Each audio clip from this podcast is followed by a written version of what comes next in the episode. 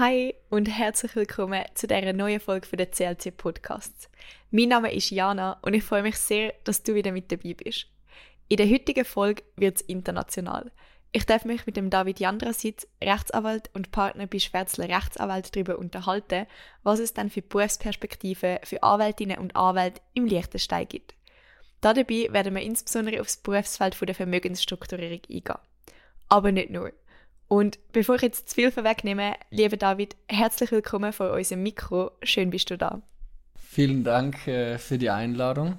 Kannst du dich für unsere Zuhörerinnen und Zuhörer kurz vorstellen? Ja, ähm, kurz zu meiner Wenigkeit. Ich bin Partner bei Schweizler Rechtsanwälte, ist eine forensisch tätige Boutique-Kanzlei in Liechtenstein mit ähm, Niederlassungen auch in Zürich und in Zug. Ähm, ich habe ursprünglich in Österreich studiert, bin Österreicher, habe dort österreichische Rechtswissenschaften studiert, vier Jahre lang und ähm, dann nochmals vier Jahre italienisches Recht studiert, weil ich unbedingt ins Ausland äh, fliehen wollte. War dann einige Jahre in Mailand, habe dort äh, auch einen Teil der Anwaltsausbildung gemacht, schon während dem Studium auch in Österreich in Anwaltskanzleien gearbeitet, unter anderem in Wien und in Innsbruck. Und habe dann eigentlich über einen Liechtensteiner Klienten in Italien zum ersten Mal vom Fürstentum Liechtenstein gehört.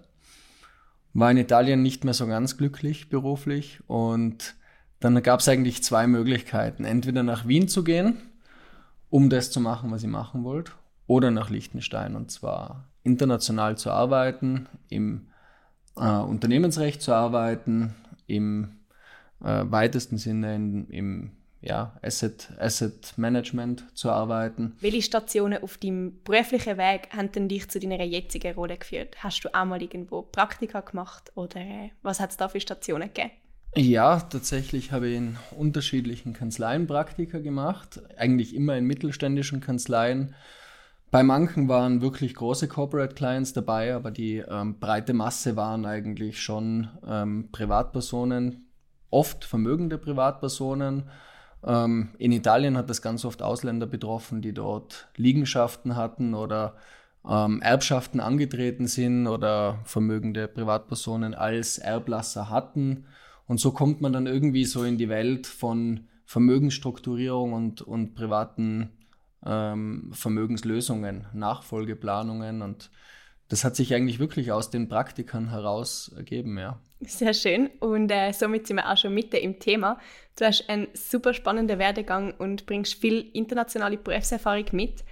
Der Fokus von dieser Folge möchten wir auf deine heutige Tätigkeit als Rechtsanwalt und Partner im Liechtenstein setzen. Liechtenstein sieht sich nicht selten mit einigen Klischees konfrontiert. Kannst du mal für uns erzählen, was macht denn für dich die Anwaltstätigkeit im Liechtenstein aus? Ja, das stimmt. Ich glaube allerdings, dass es über jedes Land Klischees gibt und ähm, Klischees haben ja immer auch irgendwo einen gewissen Wahrheitsgehalt. Äh, Liechtenstein ist ganz klar ein Finanzplatz, aber nicht nur. Also auch heute noch macht äh, die Industrie deutlich mehr aus vom Bruttonationalprodukt, als es zum Beispiel die, der Finanzmarkt macht. Also das ist Teil des Klischees, der eben nicht der eben nicht wahr ist. Also wir haben sehr, sehr, sehr spannende international äh, tätige Unternehmen, insbesondere im Hightech-Bereich und äh, im Bereich Optik oder Dental zum Beispiel. Und so bildet eigentlich Liechtenstein sehr viel mehr als nur ein Finanzplatz. Spannend ist es als Anwalt insbesondere deswegen, weil die Welt nach Liechtenstein kommt. Das heißt, man, man arbeitet immer über Grenzen. Es gibt praktisch keinen einzigen Fall, der nicht grenzüberschreitend ist. Du hast gesagt, nicht nur Finanzplatz, viel Wirtschaft und die Klienten kommen auf Liechtenstein. Was für Profil von arbeitnehmenden Personen trifft man dann in der Kanzlei in Liechtenstein an? Und was für Arten von Rechtsfragen sind da vorherrschend? In Liechtenstein siedeln sich von internationalen Steuerexperten bis hin zu forensisch tätigen Anwälten, bis hin zu Treuhändern, bis hin zu ähm, ja, Corporate Councils in eben diesen großen Unternehmen alle möglichen Juristinnen und Juristen an, oder? Ähm, was ich jetzt in meinem Alltag hauptsächlich sehe oder mit den Leuten, mit denen ich zu tun habe, sind sehr gut ausgebildete, meistens äh, junge Menschen, die eigentlich jetzt äh, in den, in den Kanzleien den, den großen Teil der, der Teams ausmachen, oder? Das sind ganz oft Leute, die in Österreich ausgebildet sind, das sind ganz oft Leute, die in der Schweiz ausgebildet sind, aber überwiegend sind es eigentlich ähm, ja, in Österreich ausgebildete Juristinnen und Juristen, einfach dadurch, dass die Rechtsordnung so ähnlich ist. Die haben ganz oft schon Vorerfahrungen, also eher selten ist, dass jemand direkt von der Uni ähm, einsteigt. Viele haben schon Praktika gemacht oder ähm, teilweise auch schon ausländische Anwaltsprüfungen absolviert und versuchen dann einfach sich nochmal umzusatteln beruflich oder ein komplett neues Feld aufzumachen. Das ist deswegen interessant, weil das liechtensteinische Recht als solches kann man ja nicht als Grundstudium lernen. Es gibt zwar zwei tolle Universitäten in Liechtenstein, die wirklich hochkarätige Ausbildungen äh, anbieten, aber im postgradualen Bereich. Und dort, insbesondere in jenen Bereichen, die man eben nicht an, in einem Grundstudium lernen kann, also im Steuerrecht, im Gesellschaftsrecht, im Stiftungsrecht, im Trustrecht, im Kapitalmarktrecht, im Bankenrecht, das sind üblicherweise Sachen oder üblicherweise Fachgebiete, die man eben in Grundstudien nur ganz kurz adressiert, wenn überhaupt. Du hast jetzt einige Fachgebiete schon aufgezählt. Ähm, worauf hast denn du dich spezialisiert und wieso? Spezialisiert wahrscheinlich, würde ich sagen, im Stiftungsrecht, im Trustrecht, im Gesellschaftsrecht.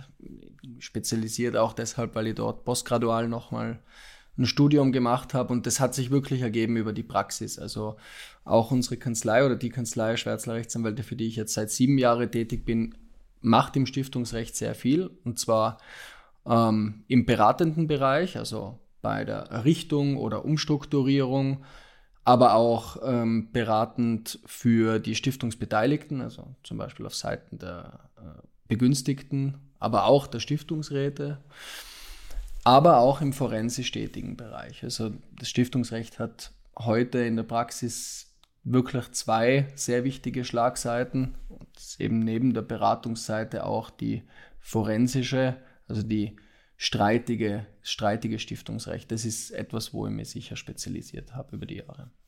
Um was geht es denn bei Vermögensstrukturierung konkret? Was sind beispielsweise auch Gründe oder was ist eine Ausgangslage, um ein Vermögen zu strukturieren?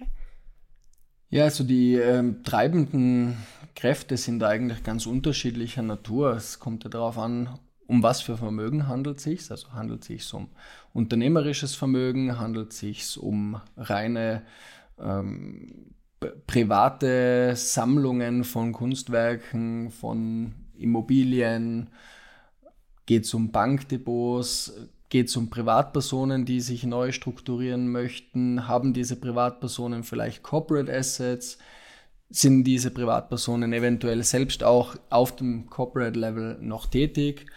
Ähm, die Hauptmotivationen reichen da eigentlich von Nachfolgeplanung in einem Unternehmen, also sich jetzt ganz klassischen Unternehmer vorstellt, der was aufgebaut hat und das einfach weitergeben möchte an die nächste Generation. Das ist eine ganz häufige Motivation. Ähm, was man auch sieht, auch im Bereich der Privatpersonen, die Corporate Assets haben, vielleicht etwas jüngerer Generation sind, Startup-Unternehmer, die was aufgebaut haben oder gerade am Aufbauen sind und im heutigen internationalen Umfeld natürlich auch risikobewusst sind und sich absichern wollen. Also Asset Protection im, im wirklich weitesten Sinne, also die, die Sicherung von Vermögenswerten vor zum Beispiel Gläubigern oder auch in steuerlicher Hinsicht ist, ist, ein ganz groß, ist eine ganz große treibende Kraft. Äh, das Erbrecht motiviert sehr viele, Vermögen neu zu strukturieren. Ähm, es gibt ja umliegenden europäischen Ausland sowie weltweit eigentlich in den meisten Rechtsordnungen Pflichtteilsrechte, die man beachten muss. Und viele Stifter zum Beispiel, viele Errichter oder Gründer von Trusts sind nicht so ganz glücklich mit ihren, mit ihren nationalen Erbrechten, wollen eventuell andere Anordnungen haben und heutzutage wichtiger als je zuvor und da steigt auch die Nachfrage extrem ist im Steuerbereich. Also Strukturierung von Vermögen kann ganz klar tax-driven sein, weil man seine Assets zum Beispiel einfach in einem Hochsteuerland hat. Klassischen Target Jurisdictions, wo ähm, zum Beispiel operativ tätige Unternehmen sind. Und man versucht über Holdingstrukturen, über Transfer Pricing, über äh, ja, eigentlich kreativste Lösungsansätze, Umsätze in, Steuer, in steuerniedrigere Länder zu bringen. Das sind eigentlich die Hauptgründe für Vermögensstrukturierungen. Was für eine Rolle nimmt dann ein Anwalt oder eine Anwältin bei solchen Dienstleistungen ein? Und was für rechtliche Rahmenbedingungen müssen beachtet werden? Also in der Vermögensstrukturierung nimmt der Rechtsanwalt in Liechtenstein eine ganz interessante Rolle ein. Also heutzutage übernehmen Anwälte in dem Bereich ganz viel, was traditionell eigentlich nur von Treuhändern gemacht wurde. Ähm, heute berät ein Anwalt durchaus zu Statuten und Beistatuten und Reglements, während es in der Vergangenheit im Grunde fast schon auf Standarddokumenten basierend von Treuhandbüros vorbereitet wurde. Man hat mehr oder weniger noch den Namen eingefügt von der, von der Stiftung. Das ist heute nicht mehr möglich und die Aufgabe vom Anwalt umso wichtiger, weil Vermögensstrukturierung macht heute nur mehr gesamtheitlich Sinn. Wenn ich gesamtheitlich sage, meine ich, wenn man das gesamte Erbrecht dabei berücksichtigt, damit man eben nicht in Verletzung vom Pflichtheitsrechten Vermögen übertragt. Das würde ja die Vermögensübertragung oder die Stiftungserrichtung als solche eventuell ähm, je nach Rechtsordnung nichtig machen oder zumindest anfechtbar machen. Gesamtheitlich bedeutet auch, der Anwalt muss steuerrechtlich gut informiert sein, damit ähm, Übertragungen auf die Stiftung nicht von vornherein ähm, daran scheitern, dass so hohe Stiftung, also so hohe Steuern auslösen, dass es gar nicht mehr interessant ist als Lösung. Ähm, die Rolle vom Anwalt ist da klar beratend, aber in Liechtenstein gibt es auch sehr viele Anwälte, die selbst als Stiftungsräte, als Verwaltungsräte tätig sein. Das heißt, es gibt eine große Schnittmenge mit, mit Treuhandbüros. Die allermeisten Kanzleien arbeiten zusammen mit Treuhandbüros. Ein Mehrwert, den vielleicht ein Anwalt in der Beratung bei der Vermögensstrukturierung geben kann, ist, dass er in der Regel auch prozessual ausgebildet ist oder sie ausgebildet ist und vieles mitdenken kann, was jetzt vielleicht ein reiner, ein reiner Berater nicht mitdenken würde. Also wenn man sozusagen täglich bei Gericht ist und sieht, was sind die Gründe, warum Vermögensübertragungen auf Stiftungen angefochten werden und was funktioniert als Asset Protection Struktur und was funktioniert gerade nicht.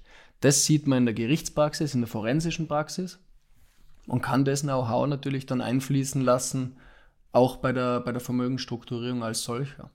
Bis jetzt haben wir es von den Treuhändern gehabt. Das sind ja auch Stakeholder bei der Strukturierung von Vermögen. Wie sieht es denn mit den Banken aus?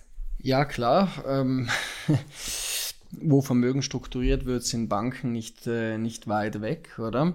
Ähm, Liechtenstein hat einen sehr interessanten Bankenmarkt, einen sehr, einen sehr hochwertigen, hochqualitativen Bankenmarkt. Ähm, Im europäischen Vergleich Banken mit teilweise den höchsten Eigenkapitalquoten. Ähm, Liechtenstein ist spezialisiert im Private Banking, damit prädestiniert für Vermögensstrukturierung. Investment Banking ist eher weniger ein ein Thema in, in Liechtenstein, aber man kann ja problemlos zum Beispiel Schweizer Banken involvieren. Und je nachdem, was die Bedürfnisse ähm, der Promotoren sind oder der Gründer oder der Kunden im weitesten Sinne sind, involviert man halt auch Banken in der, in der Schweiz, aber auch im, auch im, im europäischen Wirtschaftsraum durchaus. Also es ist äh, heutzutage ganz, ganz normal. Du hast vorhin bei der Gründung für eine Vermögensstrukturierung auch die Nachfolgeplanung genannt. In Hinblick auf den kommenden Wealth Transfer ein sehr aktuelles Thema.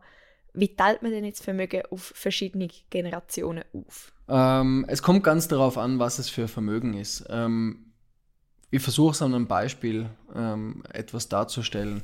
Stellen wir uns vor, es gibt einen zum Beispiel in Deutschland ansässigen Unternehmer, der ein Leben lang äh, große Kapitalgesellschaft aufgebaut hat. Und der überlegt sich jetzt, er möchte an seine Töchter und Söhne unterschiedliche Teile dieses Unternehmens übertragen. Manche, die erachtet er eventuell jetzt nicht so für geeignet, um im Management tätig zu sein, aber sie sollen doch finanziell partizipieren. Und gibt es vielleicht manche, die sind ganz ungeliebt, die sollen überhaupt nichts bekommen von dem Unternehmen. Und dann gibt es manche, die sind vielleicht die großen Stars, die sieht er im Management und die möchte er auch in der Leitung von dem Unternehmen haben. Und Das kann er mit einem Trust oder mit einer Stiftung insofern sehr gut machen, dass er da, solange es ähm, nicht gesetzwidrig ist und nicht sittenwidrig, wie man das in Liechtenstein bezeichnet, ist ein Wort, das in der Schweiz weniger geläufig ist, als ursprünglich aus dem österreichischen Recht kommt.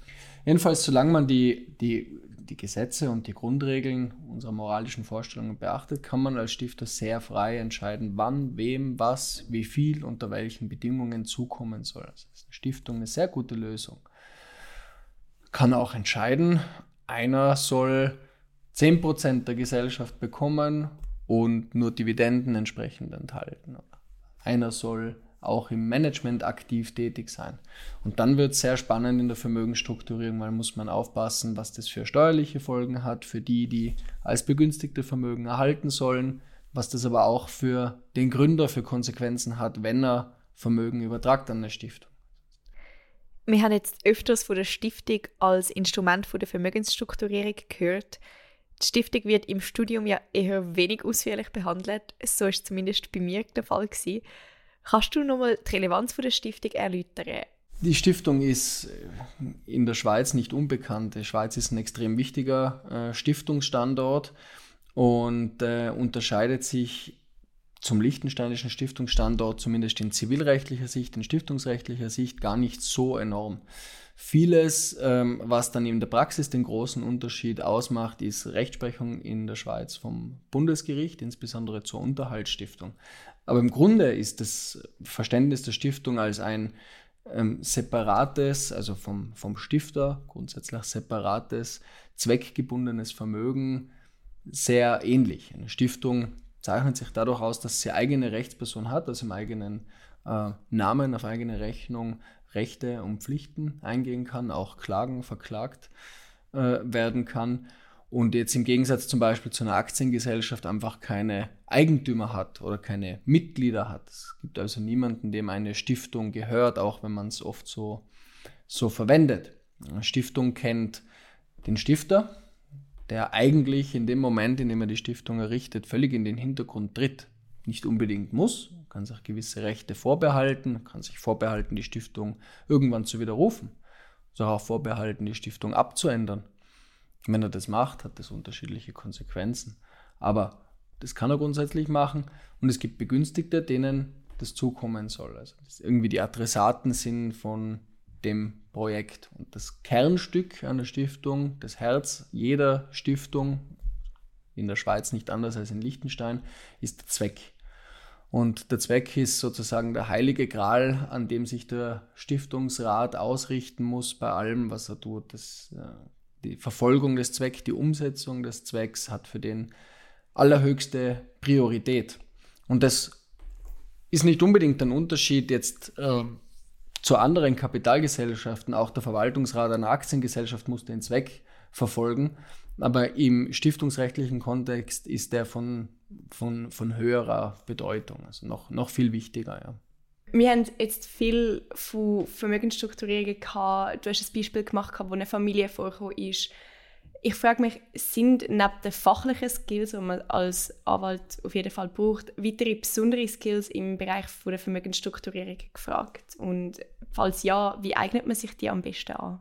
Also man muss ähm, die persönlichen Verhältnisse in erster Linie kennen. Das macht die Arbeit unheimlich interessant. Das ist ein Aspekt, den ich an meiner Arbeit lieb.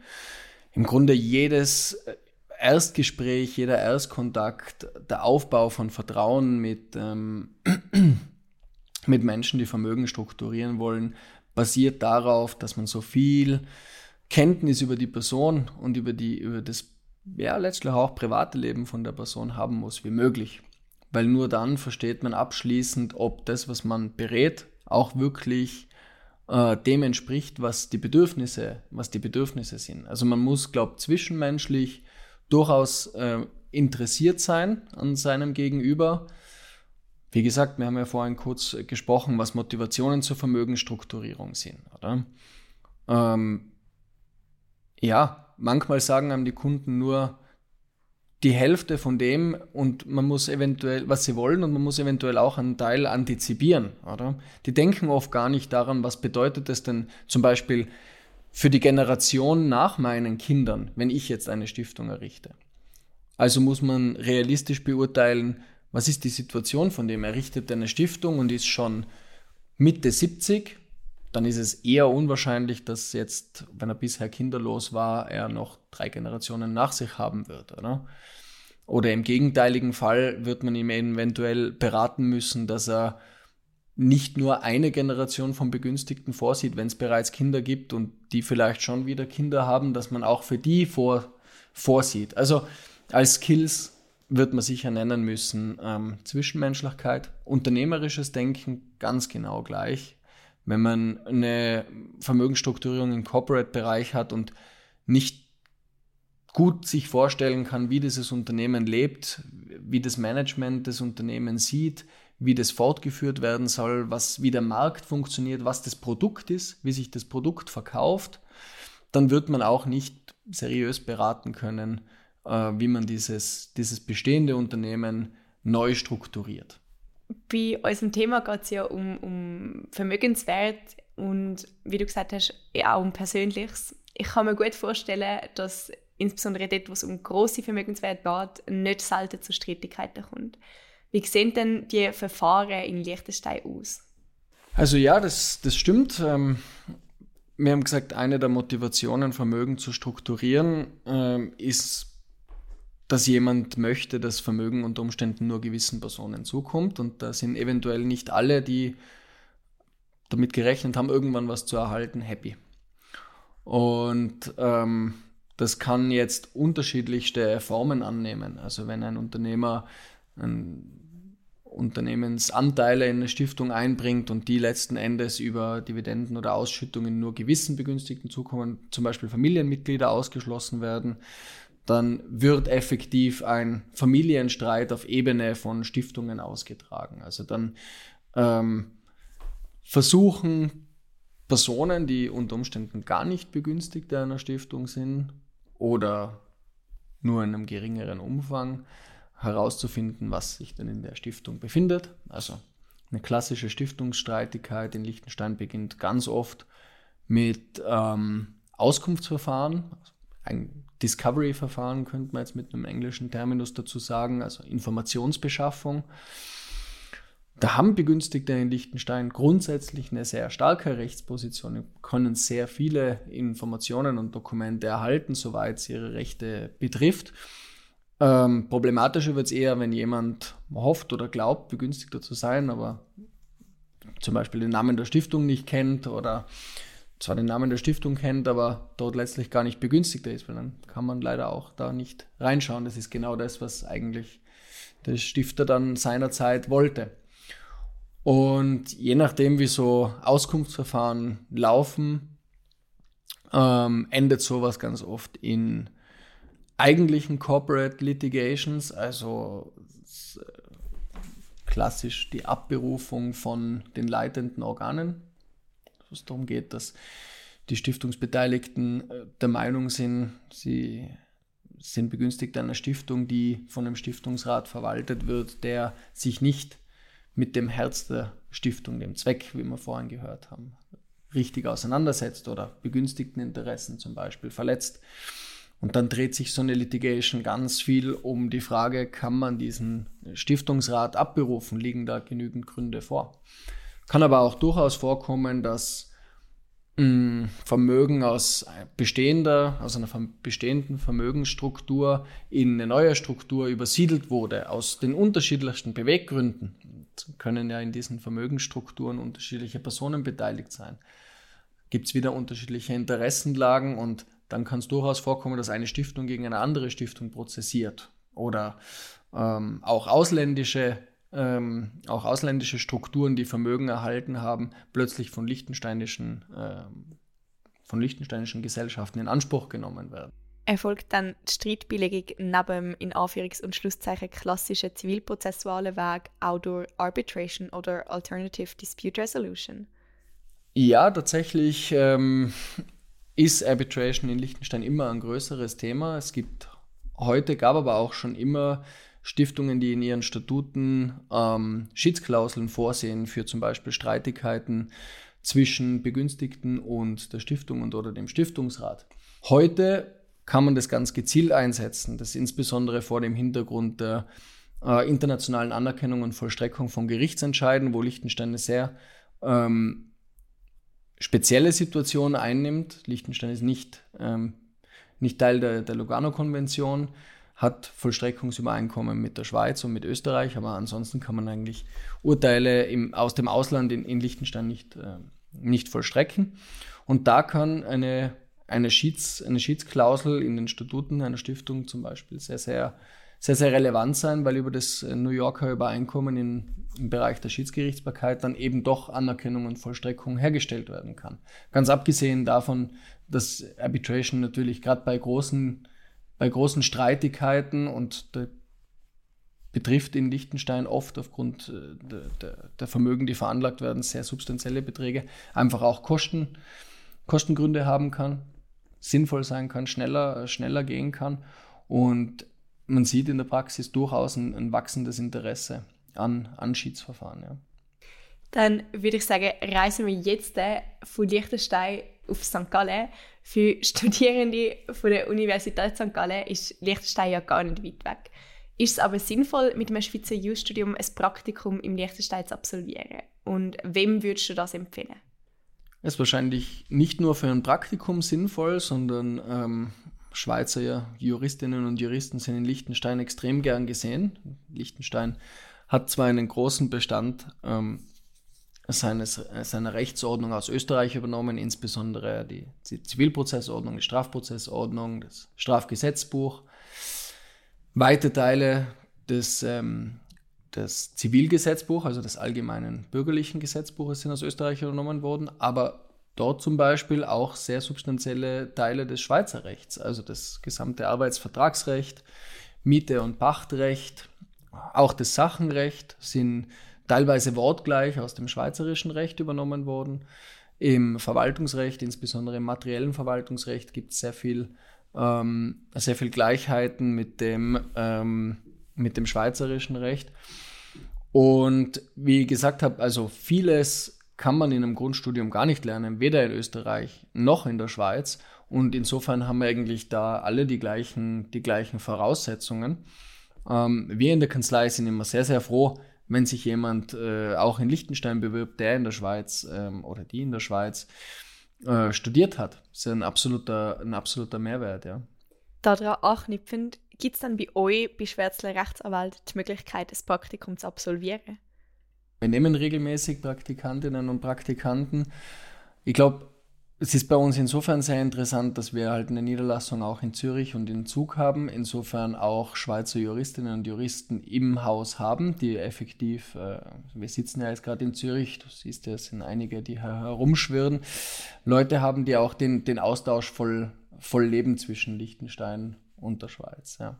Und somit wären wir schon fast am Ende und kommen zu unserer letzten Frage. Was möchtest du allen Studierenden, die zuhören, mit auf den Weg geben? Was ich mit auf den Weg geben würde, ist ähm, die Juristerei im Allgemeinen, also nicht nur die Anwaltstätigkeit, sondern die Juristerei im Allgemeinen als was Internationales zu verstehen. Weil ich habe das selber in meiner Karriere gesehen, ich sehe das immer mehr, wenn man etwas über den Tellerrand hinausblickt, lernt man auch ganz viele tolle Menschen kennen, die das selbst als was Internationales sehen. Man muss heute grenzüberschreitend mitdenken. Oft muss man über Vermögensstrukturierung gesprochen haben. Oft muss man ausländische Rechtsordnungen mitdenken, da ist ein Grundverständnis gut und da hilft es einem auch persönlich nicht, wenn man einfach nur im eigenen Umfeld denkt. Also das wäre eigentlich das, was ich mitgeben würde. International denken. Und mit diesen abschließenden Worten sind wir auch schon am Ende von dem Podcast angelangt. Ich möchte mich ganz herzlich für das Gespräch bedanken. Schön bist du vor unserem Mikro gewesen. Danke sehr. Bis bald.